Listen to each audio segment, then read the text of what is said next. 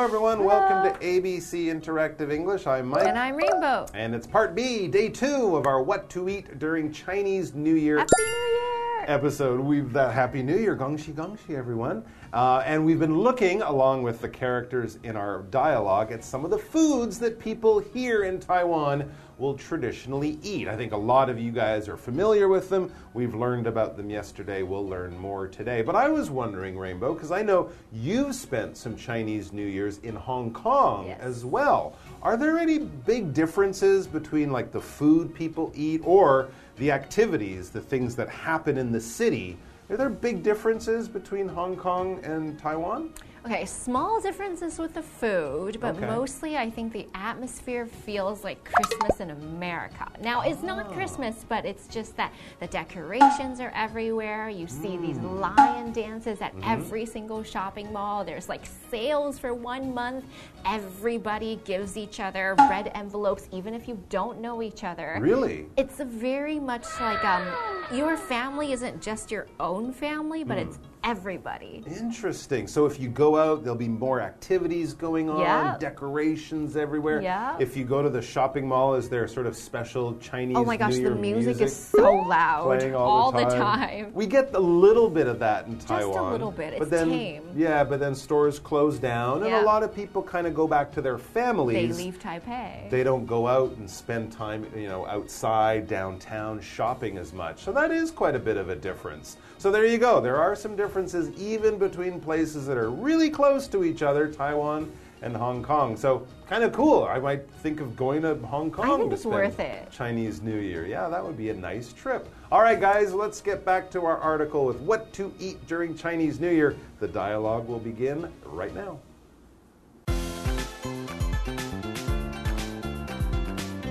Maggie and Jerome continue to talk about the food.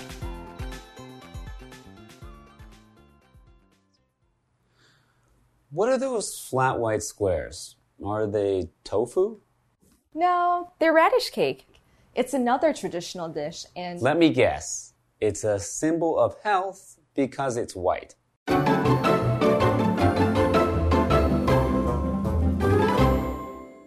What to eat during Chinese New Year Part B. So we have Jerome and Maggie who are continuing to talk about the different types of food that we have during Chinese New Year. Maggie and Jerome continue to talk about the food. That's right. And Jerome is now noticing, oh, yeah, something that might be a little hard for him to identify. He looks at it, he's like, I don't know what that What is I mean, you look at a chicken, it looks like a chicken. Right. You look at a fish, it looks like a fish. You mm-hmm. look at this dish, and Jerome goes, huh? What are those flat white squares? So he kind of describes it. He tells Maggie what he's seeing, but he doesn't know the name of the dish. In fact, he doesn't even know what the dish is made from, and so he guesses. He says, What are those flat white squares? Are they tofu? I Bet they are. Are they tofu or tofu? Well, that's a good guess. Yeah, tofu. So flat hmm? is something that is not thick, it is very flat. Like a piece of paper is something that is very flat. It's not tall, it's thin. Or you can say this is very flat. So if I'm talking about a flat surface, it's like a table. It doesn't have a lot of ups and downs. It's just very, very flat. So many things can be flat. In this case, we're talking about a type of food that's flat. It's not round, it's just flat. And I'm guessing that it's probably a tofu because it's also cut into squares. Mm, yeah, that could be. So if it's flat, it's kind of even, it goes straight across the top. And here's also the shape of it. It looks like a square. That's how Jerome described it. Flat white square. A square is a shape kind of like a triangle or a circle, but a square is four sides and it is equal on all four sides. It's not longer on two and shorter on two. That would be a rectangle. A square is equal on all four sides. If you think of a chessboard or something like that, you're thinking of a square. That's the shape. And so flat, white, squares. Tofu does come in flat white squares. Yeah, so tofu, it's exactly like it is in Chinese, tofu. So, yep, tofu, we have this a lot in Chinese food, we have it in Japanese food. It's that white, square, flat, or it could be rectangle. Sometimes it's like thicker, sometimes it's cut into flat pieces, sometimes it's made cold, sometimes it's made hot with fish. Tofu is a soft or sometimes harder, it's white typically, sometimes it's yellow, and it doesn't really taste like a lot because it's made from soy. But I love tofu, and it's especially common for vegetarians or people who don't eat meat to be eating a lot of tofu because it's a good source of soy and it has some protein. Mm-hmm, absolutely. And yeah, you find it in many dishes, both here, uh, in Japan as well. They eat a lot of tofu. We should point out that if you go to Western countries and you say dofu, which might be closer to how people here say it, a lot of people might understand you. But if you're in a supermarket and you ask for tofu with a T, that is maybe more commonly used in English. All right, let's get back to the uh, dialogue. So, is the uh, the flat white squares? Is he's guessing tofu? Good guess. Is he correct? No. Oh. But it does is sound it? like it would be tofu. It does right? sound like, but it's not. So, what are those flat white squares? It's lobogao. So Maggie says no, they're radish cake. It's another traditional dish, and Ah, and just at this point, Jerome jumps in before she can explain more because he thinks he knows the answer. She was about to say something about it, and he thinks, ah, let me guess. He says, I want to guess. I know what, I think I know what you're going to say, in other words. He says, let me guess. It's a symbol of health because it's white. oh, good guess. So he's kind of getting into how all of these dishes have different meanings. So he's trying to guess the meaning of this flat white square dish. He's guessing that since it's white, that is the traditional meaning. It's all about health. Well, when we talk about the meanings of foods, when we talk about holidays and why we do things and why families and cultures have been doing things for many, many years, we're talking about things that are traditional. Yep. They're part of the tradition. They're part of the common actions and, and um, ceremonies of certain cultures. For example, in Western culture, it's traditional for people to get married in a church. The woman might wear a white gown, the man might wear a black suit, they put a gold ring on a one special uh, finger on each hand. These are traditional things to do. You don't have to do it, but it's part of the culture, and many people do still follow those traditions. They will have the traditional wedding. And here we have Maggie who is trying to see if uh, Jerome is guessing properly. So if you guess, that means you are not sure, but you think it might be related to something. So you have a guess, which means you look at the clues, you think about the reason why something might be, and you give a good guess, which means you give something that you're not sure, but you give an answer that you think might be true. Okay, so we are going to find out whether the guess is correct after we take our break right now. Actually, it's for luck. The Chinese words for radish and luck sound alike. Oh, so it's a play on words. That's right. The same is true for the tangerines. How fun and interesting. Is there anything else for luck? Yes, the Chinese New Year cake is. We use the Chinese words in a saying to wish people a better future.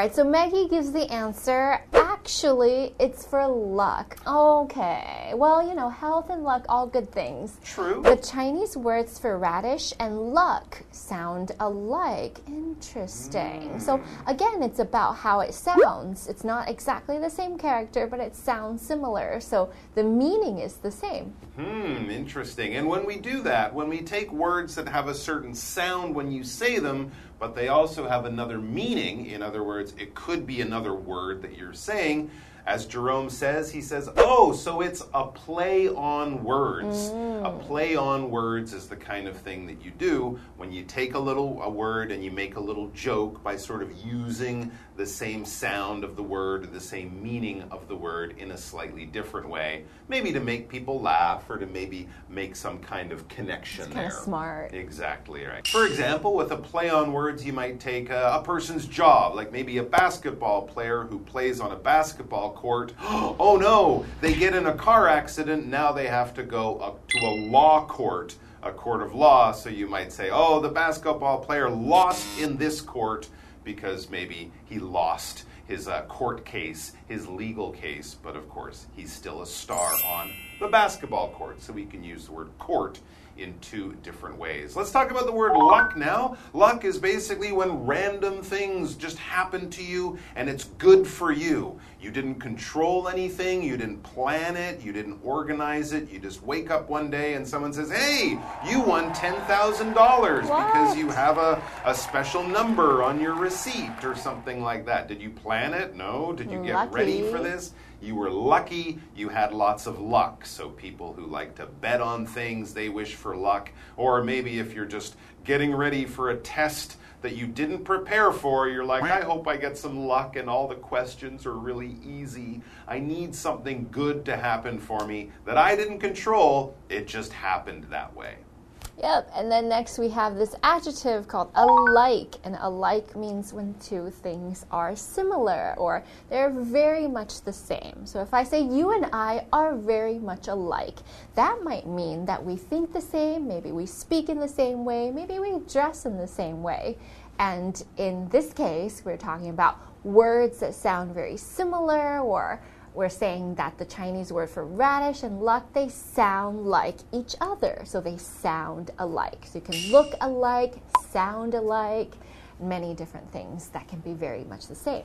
Okay, so Maggie continues. Maggie says, That's right. The same is true for the tangerines. It's the sound of it. Interesting. So the tan the word for tangerines also means something else. It's also a play on words. And Jerome kind of likes this because yeah, this is something that we don't do so much in Western culture, mm-hmm. right? We don't have these interesting play on words with our food. Uh, so he says, How fun and interesting. And then as he looks at some of the other dishes they haven't talked about, he asks, Is there anything else for luck? In other words, do any other any of these other dishes also have this meaning of luck? Well, of course, our entire table is filled with It's a luck. lot of luck, Yeah. yes. Maggie says, yes, the Chinese New Year cake is. We use the Chinese words in a saying to wish people a better future.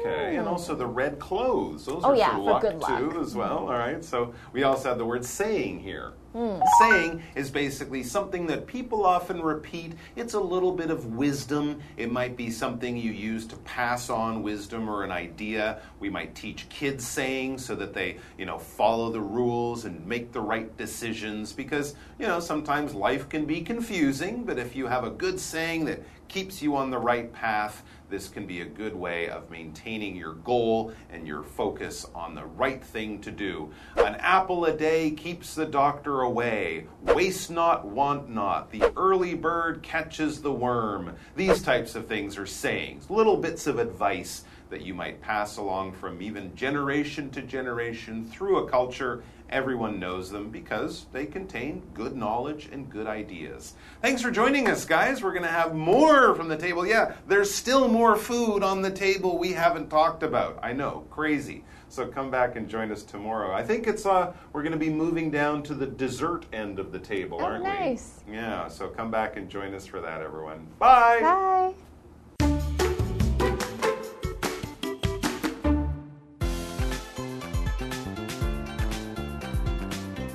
Maggie and Jerome continue to talk about the food.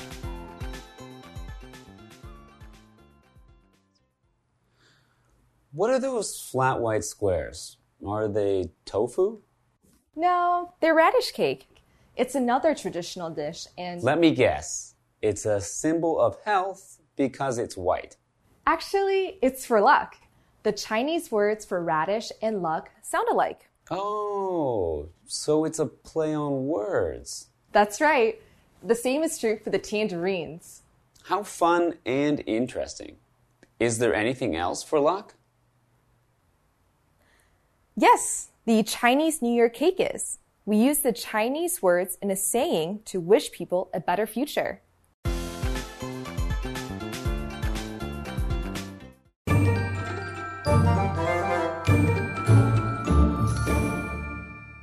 Hello, I'm Tina。我们来看这一课的重点单字。第一个，tofu，tofu，名词，豆腐。What is tofu made of？豆腐是什么做成的？下一个单字，traditional，traditional，形容词，传统的。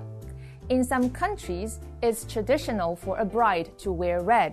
在某些国家，新娘穿红色衣服是一种传统。Bride 就是指新娘。 下一个单词 guess，guess，动词，猜测。Peter asked me to guess his age。Peter 叫我猜他的年纪。最后一个单词 alike，alike，形容词，相似的，相像的。Mary's children all look very alike。Mary 的孩子长得都很像。接着我们来看重点文法。第一个，a play on words，文字游戏。Play 这里是名词，表示游戏、娱乐。我们来看看这个例句：The name of the shop is a play on words。那家店的店名啊是一个文字游戏。下一个文法，how 加上形容词，表示多么怎么样啊，这是一个感叹句的用法。我们来看看这个例句：Where do you think these seeds come from? They're from a watermelon. Really? How weird. 最后一个文法，A wishes B something，A 祝福 B 某事物。Wish 是动词，表示祝福、祝愿的意思。我们来看看这个例句：I wish you a safe journey。我祝福你旅途平安。Journey 就是旅途。以上就是这一课的重点单词跟文法，回去记得复习哦。我们下一课再见，拜拜。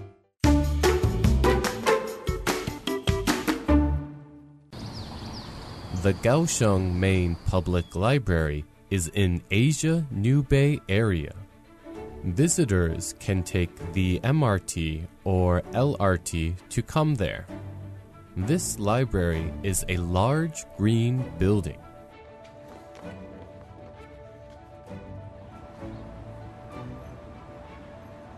There are many trees and plants at the building. There is also a garden on the rooftop.